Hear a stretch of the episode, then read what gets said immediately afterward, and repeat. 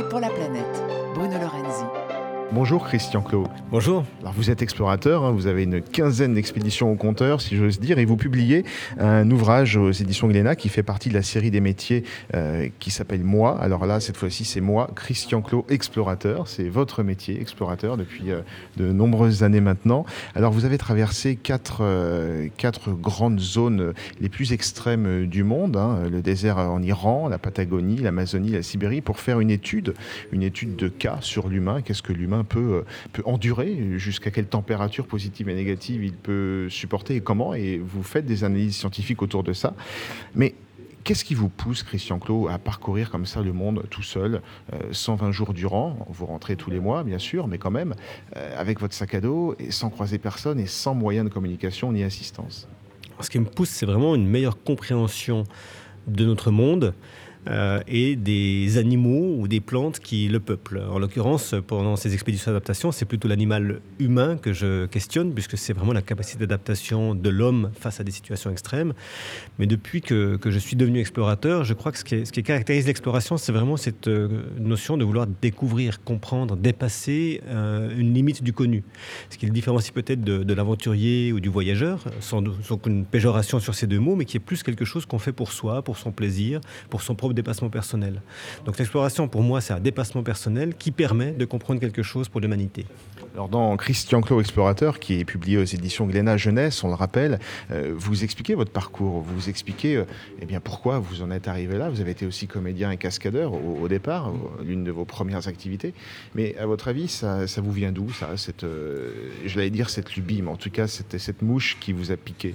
C'est tout le problème de, ce livre où je raconte mon parcours, c'est que j'ai, en l'écrivant, j'ai beaucoup questionné cette, cette idée. Pourquoi moi, euh, qui ne suis pas un surhomme, hein, qui ne suis pas quelqu'un de particulier, je suis devenu explorateur et aujourd'hui je mène des expéditions les plus extrêmes. Euh, et j'ai pas trouvé la réponse. En réalité, c'est, je crois que c'est venu vraiment tout petit. Depuis que je suis petit, j'ai envie de, je n'accepte pas de ne pas comprendre quelque chose. C'est déjà à l'école, je, remettais en question mes profs euh, parfois à tort, parfois à raison. Euh, mais j'avais toujours envie de, de, comprendre plus de cette curiosité. Elle était en moi et je partais dans la forêt que j'avais derrière chez moi. J'ai très vite voulu voyager, euh, à dépasser des limites. D'abord les miennes. C'est pour ça que je, je suis d'abord devenu cascadeur, euh, aventurier. J'ai fait des, des, des descentes de, de, rivières, du parachutisme, plein de choses. Vous dites dans votre livre que souvent vous, les murs vous semblent trop proches. Hein. En gros, vous vous sentez très vite à l'étroit.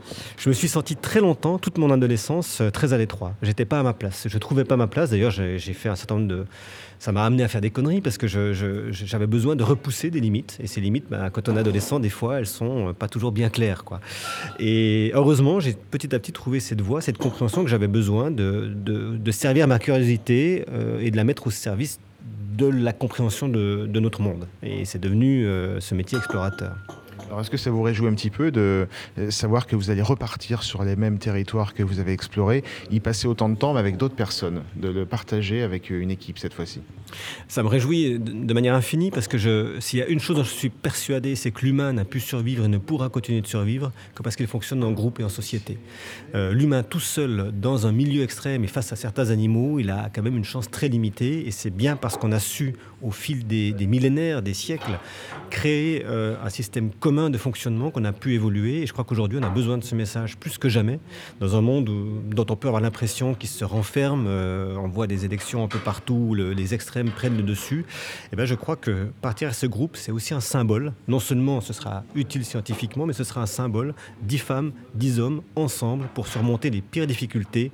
Et je suis persuadé arriver au bout. Est-ce qu'en Sibérie, en Amazonie, ou en Patagonie, ou dans le désert en Iran, il vous est arrivé d'avoir eu peur? Pendant ces explorations oui, bien sûr. Moi, j'ai souvent peur en réalité. Et je crois que c'est pour ça que je suis encore en vie. Parce que quand on va dans ces milieux aussi extrêmes, si on ne sait pas écouter ces peurs, qui sont non pas euh, des inhibitions, mais qui sont des alertes, qui sont des questionnements, et, qui nous permettent de se dire mais pourquoi j'ai peur? Quel est l'élément fondamental qui me fait peur? Et comment je peux travailler pour dépasser cette peur. Et en travaillant, j'apprends quelque chose de nouveau, je crée un nouveau savoir, et finalement, je suis capable d'aller plus loin, euh, de dépasser mes limites, parce que justement, mes peurs me servent de garde-fou.